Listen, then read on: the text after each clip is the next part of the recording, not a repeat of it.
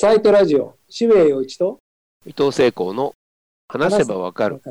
政治も政治も社会も。え今回は100回目なんですよ。え、そうなんだ。そう。で、ああ。100回目のゲメストはモリアル。う1ん。回目に登場して、まあ実質放送としては1回目じゃないんだけども、うんあの、ゲストとしては最初に登場してくださそうったか、そう荻上さんいう仕掛けね。えー、登場していただくという。はい。でもいい,、ねえいい時期だと思います。あの、チキ君も新しいこの流れを作る、あの、はいあまあ、ある運動が始まっていますので。あの、伊藤人脈のいやいやいやいやいや、もうそんなそんな。授業聞いてたってね、やったよね。ででも本当ね、あの私はこのサイトラジオをやって、こういう若い世代の非常に優れた人たちに出会って、なんか言ってることがもうすんげえじじくさいけども、それでもいいんだけども、あの、本当この番組やってよかったなというね、荻上さんとか、例えば、モーメント潤さんとかあって、いや、もう変な話、日本もまだ大丈夫かも、みたいなね。そういう人たちとたくさん出会ってよかったな何回も、あの、チキ君のことは言う言いますよね、ちそれ。うんすごくこう、なんか、こう、え影響力があったっていうか、そう。ポジティブになれるっていうか。いやーいいですねという。まあそう言われると鬱陶しいでしょうけどご本人は。でも、まあい今日は言ってしまおう。社会調査支援っていう彼が新しく始めている素晴らしい、はい。まあ、ことについてちょっと聞きたいですよね、やっぱりね。そうですね、えー個人的な話で申し訳ないんですけれどもこのサイトラジオを始めて、えー最初のゲストは荻上さんだった。んですけれどもそあのーこれやってよかったなと思ったのはやっぱり荻上さんと出会えたというか荻上さんの話を聞けたっていうのと、まあ、荻上さんを筆頭とするやっぱり若い人たちと話ができていやこれはいいやみたいなね僕的にはすごい発見があって、えー逆にはもうなんか俺たちみたいなやつはとっとと引退した方がいいなという冗談ではなくてその本音レベルで本当に思いました。だからまあ荻上さんのその後ゲストに来ていただいたんでそのいろいろなところの局面局面ああ荻上さんこういうことやってる。ああこれはいいなと思うことがすごくあって、えやっぱり日本のこういうジャーナリズムというかそういうものって良くなってきてるなという本当にそういう印象を持ちました、えー頑張っていただけれいいなと思うのと俺たちは自分たちは何もやらずにこういう人たちのバックアップをするのが一番だなみたいなねそういう気分になってたところに社会調査支援というううん新たな概念をやって、おお、これは俺たちが支援するしかねえんだみたいなね、本当に思ったんですけれども、ちょっとこれを始められた動機と、あれをお話しいただけると嬉しいんです。はい、ありがとうございます。と私たちは今、社会調査支援機構チキラボという団体を立ち上げまして、えーいろいろな調査と、それから広報のニーズを抱えている当事者の方や、えー何か活動したいという方々をサポートする活動を始めました。で、もともとあのいろんな調査をしたり、広報をお手伝いしたりということは、あの団体を作る前から行っていたんですね。えー例えばあの、ジャーナリストの伊藤詩織さんがはいネット上でたくさんの名誉毀損を受けられていた。はいで、その二次加害がネット上でどれぐらいあるのかということを、うん。まあ、リサーチをしてう、ん。その報告を上げたりであるとか、あるいはその学校の校則というのが厳しくなってきていて、そうした中で、例えば黒染め強要であるとか、まあスカートの長さを決めるであるとか、いろんなものが各全国で見受けられるので、その実態がどうなっているのかというような調査も行ってきました。うん。で、こうしたような活動というのは、今までは自分たちの体力とか余裕とか、それから資金力にどうしてもその限界があれば、活動にも限界が出てしまうというところというところがあったんですけども、今回その団体を作ることなどによって、多くの方のその寄付をいただくような形で、団体としていろんな調査、そして広報を持続していくということを始めました。うんで、団体を作ってからあの行った調査、今のところ発表しているのが2つありまして、えー1つがストーカーの問題ですね。ストーカーの被害の実態調査というものを行っています。でもう1つがえー表現の現場におけるハラスメントの実態調査というものを行っています。これらの調査を行って、記者会見を行って、いろいろなところにこう議題を設定していく。そのことによって世の中が少しでも前に進んでいくようにとようなことで様々発信をするというような活動をしています。うん。いや、本当に素晴らしいと思います。だから、自分がまあ、うん、いろいろな、まあ、基本的には音楽関係の仕事ばっかやってますけれども、例えば総合誌作ったり、そういうようなことをやったりとか、あるいは政治的な活動をしている人たちをサポートしたりとかっていうことをやったときに、まあ、一番思うのは、結局、その、今の効率的な社会においては、情報というのがパワーというか、調査量がパワーというか、昔はその電波を持ってるとか、メディアを持ってるとかっていうのはパワーになったんですけれども、今は、まあ、そのインターネットによって、ある意味そこが解体されていって、で誰もがその発信者になれるんだけれども、その発信者における、その最終的なパワーを保証するのは、やっぱり裏付けなわけで、その裏付けを作るには、やっぱり人的な努力がすごく必要で、だからそれはあの国会なんか見ててもそうなんですけど、野党のツッコミはもうとにかくもうボロボロで、それは結局自分たちに調査能力がないから、そこにおけるパワーが全然お粗末で、結局負けてしまうというような局面があって、本当にこの情報の力イコール、その、なんていうか、調査の力っていう、そういうものなんだなというのをずっと思ってきていて、で、荻上さんがいきなりここに来たって、いや、この人は本当に頭いいわというか、本当に偉いっていう、ありがとうございます。いや、本当に思った。身に余る言葉ばかりですが。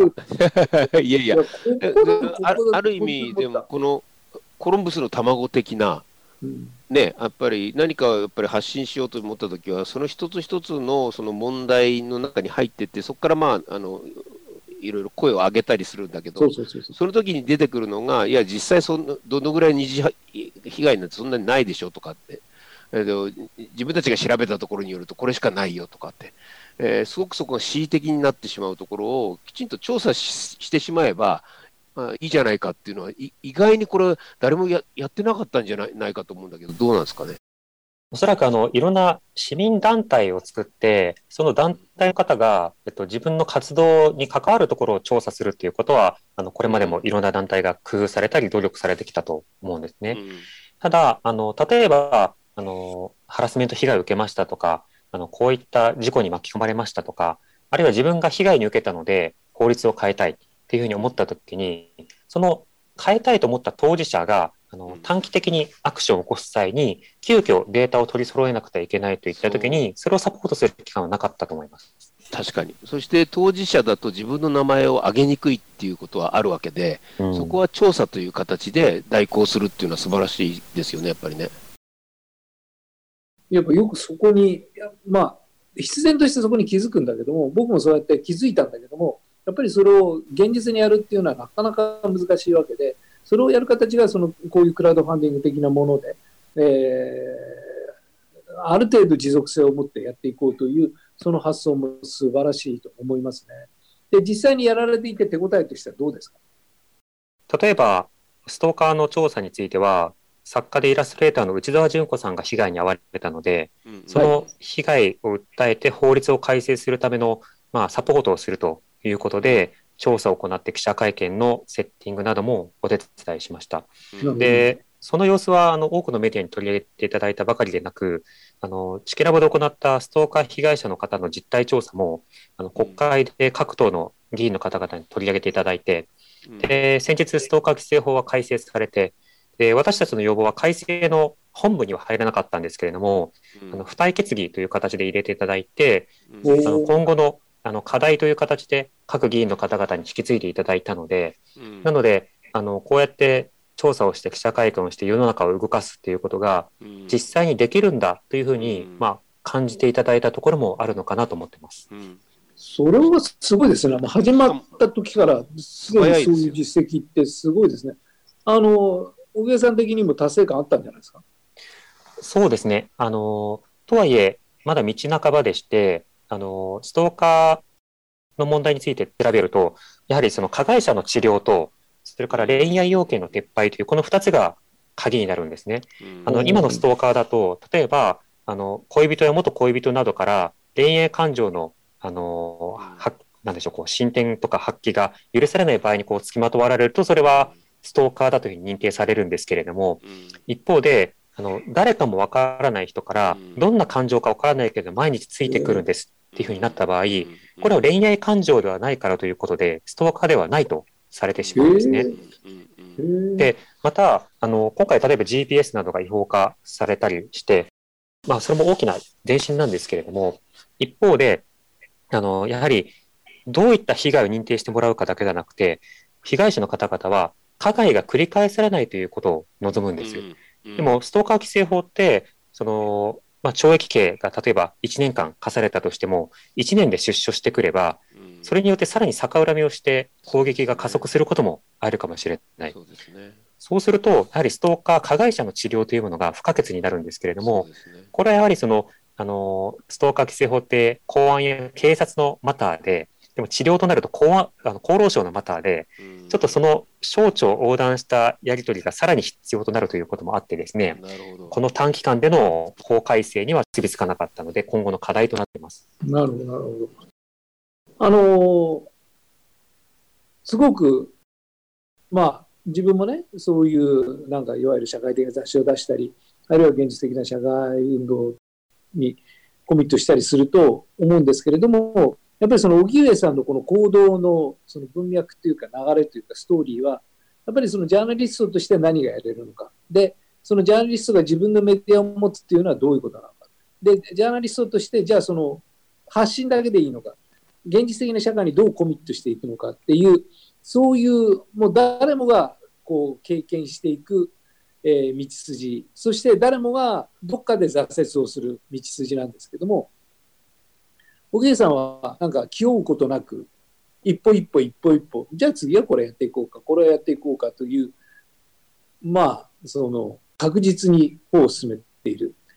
言うのは簡単ですけどね、当事者としては冗談じゃない、そんな簡単な話じゃないよとおっしゃるかもしれないけど、そのなんか現実的なアプローチが、例えばその既存のメディアを使う、あるいは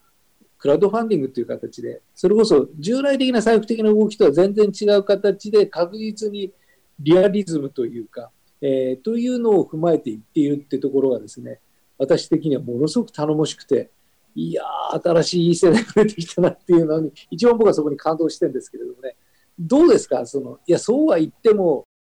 クラウドファンディングいつまでもそんなお金集まるわけでもないし、限界あるし、じゃあ次の戦略が必要なのかとか、その辺の、なんていうか、展望的なことはどう考えなってますそうですね、あの、お金が、あの、まあ、無尽蔵にあるわけではなく、その都度多くの人たちにこの関心を抱か抱いていただけなければ、問題解決の調査に進めないっていうのは実態のところですね。だからこそ調査を誠実にやって、こういったような実態があるんだということをお伝えして、で問題解決の道筋まで見せていくということが、ま重要だと思うんです。で、僕はあのメディア論が専門の、えっと、評論家という立場なので、あの報道関係者よりもまたちょちょっと違った参加の仕方、コミットの仕方ができるとは思ってます。で、どういうことかというと、例えばメディア論の文脈だと、その報道のフレーミングのあり方によって人々の反応が変わるということが、いろんな実験で分かってるんですね。そうですね。フレーはい、フレーミングというのは、例えばあの、あなたは、あなたの手術は95%の確率で成功しますというふうにお伝えするのと、あの、あなたと同じ病気の人が、この手術で20人に1人お亡くなりになってますと伝えるのでは、同じ情報でも伝わり方が違う。で、同じように同じ事件を伝えるときにも、例えば単に誰かが被害に遭ったとだけ報じると、あの、事件によっては被害者の方が叩かれることになるんですね。でも、その事件が、例えば、えー、容疑者が捕まってますと報じられると、今度は容疑者が容疑の段階で叩かれるという現象が起きるんです。でも他方で、えっと、ストレートニュースのような形ではなくて、特集のような形とか、あのノンフィクションのような形で、こういったの問題の当事者に密着をしました。でその方々を支えているような、例えば医師の方とか弁護士の方々に密着しましたってなると、なるほど、そういった人たちを支えようっていう風のリアクションが増えるんです。つまり、その報道のあり方によって人々の反応が変わるということを理解した上で、では報道をどう変えるのかということと、その報道を通じて社会がどう動いていけばいいのかということを考えていくために、まあ、どういった議題をどう提示していけば、この被害者がまた出ないで済むようになるのかということも考えていく。だからお金などは必要ではありますけれども、ただ、あの、まだまだあの、始まりたてでやるべきこともたくさんあって、いろんな依頼などもあの多くいただいている状況なので、それらを一つずつやっていくことで少なくとも前よりは一歩、さらに一歩とあの行きやすくなっていくんじゃないかなとは思ってます。本当にそうですよね。だからそこのそういう一歩一歩の確かさが本当に感心するんですけども、逆に、であるならば、その、まあ、一つのメディアであるからメディアであるっていう、その、それ以上でもそれ以下でもないっていうところはあるかもしれないですけれども、やっぱり現実を変えたい。で、そこに何がしかのコミットをして、で、成果が出れば出るほど、そういう、やっぱりここに問題がある、あそこに問題があるってなると、いわゆる具体的な社会運動、政治運動との境界線というか、うんえーというのが見えなくそれはメディアはメディアで別の人格としてえー社会運動をやるっていうのもありなんだけれどもでもそこが不可分なものになっていくっていうそんな感触はないですか？そうですね。えっと、このし社会調査支援機構に関しては、あの、メディアというものについてはまだ作っていないですし、またその報道の役割を果たしているというものではありません。あの、自分はうん。報道にも関わっているけれども、こちらの方はどちらかというとアクティビズムうんでうんうんうん。で私たちはこれをデータアクティビズムというふうに呼んでいなてうんあの今までのようなそのデモンストレーションを街で行うとか、あるいは署名活動を行うとか、そうした運動というのはまずとても大事です。うん。あの否定するものでは全くありません。一方でそうしたアクティビズムに対して引用可能な理論とか、あるいは参照可能なデータがあると、何人に一人がこういった目に遭ってるんですよとか、あるいはこれぐらいの規模の金額があれば賠償金として十分ではないかといういろんな議論が先に進んでいくんですよね。確かに。そういったようなそのベースを作る意味では、やっぱりそのアクティビズムによりの様々な、えっと、研究であるとかデータというものの収集するというような態度というものは、これからも必要ですし、それは決してジャーナリズムの機能を損なうものではないかとは思います。いやクリアでいいな その通りですね、えーだと思いますねすごくうんだからそこのなんか変に変に体温が熱くなりすぎない感じはすごく頼もしいなという、そんな感想ばっかり言ってるけど。その調査と PR っていうことがね、えー、とあの前面に出てるんで、これが素晴らしくて、ね、今の話だと、やっぱり調査すること自体がもう PR になるっていうはい。ことじゃないですか。うんで、他のメディアがそれを引用することによって、その問題がよりあの人々にも持たれるっていう形になっていて、えーなので、普通ね、どうしても考えると、PR もしなきゃいけない、そのための力も使わなきゃいけないというか、でもこれは実は、調査の角度が良ければ、えー、と人はそれで目を目が開くっていうか目から鱗が落ちてしまうっていうところですよね。うんそう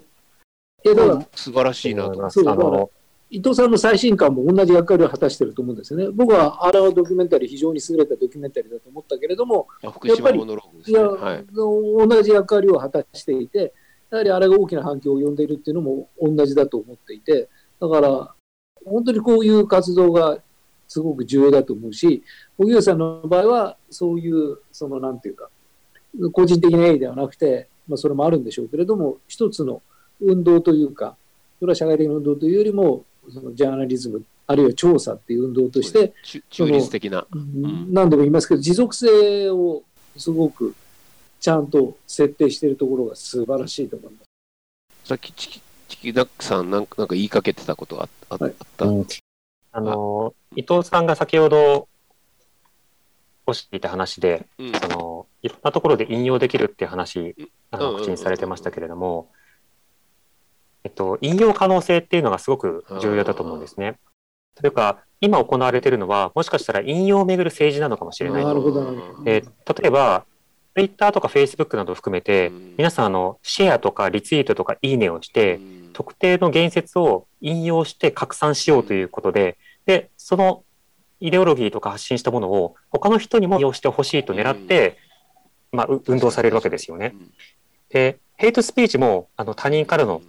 言葉の引用ですけれども、でもそれに対する対抗というのも、良質なデータと当事者の声の引用ということになると思うんです。で、そのような引用政治にあえて応答するような仕方で、より良い引用元、より良い参照元を提示しながら、この当事者をこの社会の成員として、メンバーとして見つめていこうよということを提案するということが、今求められているのかなと思いました。いや本当にそうです革新的なところですね。すごいな。あのこの明快さがいいな。いやそういう今みたいなやっぱり確信をつくようなことはあのその、まあ、自分自分も、まあ、とか誰かと喋徹底的に喋ることで出てきた何かなんですか？やり方なんですか？えー、そうですね、えっと、まあ基本的に人と話すというよりは、あの僕は読書とか論文読むのが 好きなので、あのあとは取材をするのも好きなので、あのいろいろな当事者性の話と、一方で調査でどんなデータがあるのかという話とが結びつかないことがしばしばあるなと感じてはいたんですね。あのジャーナリストの方はいろんなことを取材されるわけです。で、それはすごく重要なことなんですけども、あの、ジャーナリストが見た風景だけでは、わからない光景というのは必ずあって、それが一つはやっぱりデータなんですよね。この人はこう言ってたっていうふうに紹介されたときに、では、その人以外はどう言ってるのかとか、全体の中でそのケースはどういうふうに位置づけられるのかというところは、これはあの、アカデミックな分野や、調査、リサーチの分野の、まあ、得意とするところになるわけです。一方で、そうした調査の現場の人は、アカティミズムの世界にはいるけども、アクティビズムからちょっと遠かったりして、そ、ね、あのそこがこうつながらないっていうことがしばしばあるんですね。僕の問題意識としては、アカデミズムの世界と、ジャーナリズムの世界と、アクティビズムの世界が、それぞれの土地感を持ち寄った上で、社会問題というものをより良い仕方で解決するためにどうすればいいのかっていうことを、まあ、案内していく。そのために、あの、以前はインターネット上でニュースサイトのあの編集長をしていましたし、今はこの社会調査の支援をしているという、まあ、そうした問題意識でやってます。いやもう本当にその核の部分にどんどんどんどん迫っているって感じがしますね。だからよりよりその現実的ななんというか影響力をそれの方が強めていくと思うし非常に非常にいいですね。こういうメディアはなかったですからね。うん、というかもう本当にそうだと思います。実はやっぱりその調査と情報が最終的にまあ、変な言い方かもしれないけど、パワーになり、権力になるっていう、うん、それがすごく重要だと思うし。広告代理店とか新聞とかが割とこう勝手な調査だけをしていて、えー、今今まさにあの必要な調査っていうものは出てきてなくて僕らには実際のことが分からなかったとか、えー、どういうことが起こっているのかとパーセンテージがよく分からなかった。ということを一気にここで変えてくれてるのが、まあ、こうやっぱりこの社会調査支援なのかなって思いますよね。うん、えっと、ずっと荻上さん的には、例えば、この、このなんか組織というか、パワーというか、運動というか、それをどんどんどんどん大きくしていくっていうのが、割とシンプルな構想でしょうか。それともある程度の規模をキープしながら、その目の届く範囲でやっていくって感じなんでしょうか。あのお金は大事だなって思ってます。あの自分が贅沢したいとかっていうことはあまり思わないんですけど、あのただ調査をするにもあのお金が必要で、例えばですね、あの今、その大手メディアとか広告代理店の話がありました。うんうん、えメディア論の中では、そのイメージ研究というのがあって、うん、その例えばテレビ広告に出てくる外国人の比率と、その外国人がどんなイメージのアイコンとして出てくるのかっていうことの研究というのが、長らく行われているんですね。日本でもありますし、海外でもあります。で、日本の広告研究で、このイメージ研究がなされると、あの、10年ほど前の研究結果なんですけど、うん、あの、例えば、白人の割合というのはとても多くて、なおかつ白人が出てくるときというのは、あの、理性とか美しさの象徴として出てくることが多い。一方で、例えば、アジア系の外国人が広告として出てくるときは、何か面白さとかユニークとか、あの何かその、えーまボ、ボケというか、ギャグのような要素、ジョークのような要素というものはそこに出てくることが多くて、そういったそのアジア系の、あの特に例えば韓国や中国ではなく、あのえー、東南アジアとか、中東の方が恋愛対象として出てきたり、あるいは美しいアイコンとしてファッションモデルとして出てくるっていうことはほとんどないということが見えてくるわけですよね。そうすると、今いろいろ私たちがメディアの広告を見ているだけでも、いろいろな偏見とかバイアスを育てられてしまうということがわかる。うんでね、では、こういった広告研究を、あの、各局横断的にテレビを、えー、録画して、で、研究ちゃんとやりましょうってなると、この研究数千万かかるんです。地味にやると。なるほど。なるほどね。うん、で、予算によってできる研究とできない研究って、その人文社会学の分野にも当然あって、で、こういったこと知りたいけどなとか、これおかしいなって思った時に、全体の割合って知りたくなりますよね。あの、例えば、はい。ポスターの表現とか、えっと、いろいろな衣装とかが問題になって、それが、あの、フェミニズム的に、あの、おかしいではないかというふうに、人権的におかしいではないかと言っても、そんなのただの一つじゃないかって返されることが多かったりする。いうの多い。うん。でも、これだけ繰り返されてるんですよっていうのは、例えば根拠が数字として引用できれば、はい。議論の見方も変わるとは思うんですね。はいだから、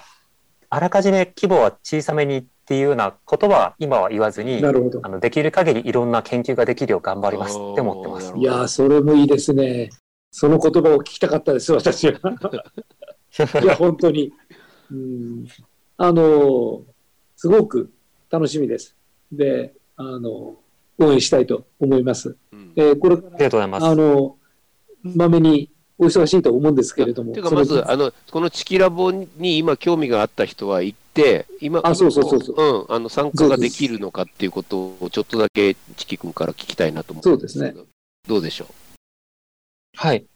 えっと、リサーチ結果に興味がある方は、あの、ラボのウェブサイトに今まで作った報告書全部アップしてますので、読んでみてください。あの、特にもしかしたらこのポッドキャスト聞いている方だったら、表現の現場調査団と行った、あの、調査ですと、いろいろな表現の現場で、批評の名を借りたハラスメントとか、え指導の名を借りたハラスメントというものが横行しているということがわかると思います。なので、そうしたものをぜひ読んでいただきたいというのが一点と、でもう一つは、あの、やはり調査をするためには資金が必要で、その資金を、あの、今、多くの方々にお願いしています。でチケラボのウェブサイトに、えっと、その都度寄付するという、都度寄付のう、うんうんパターンと、えマンスリー会員になって、えーあなたがこう指定した金額、じゃあ毎月300円かなとかうん、毎月1000円かなとか、そうした金額を引き落とすというようなマンスリー会員の2つの寄付のあり方があるので、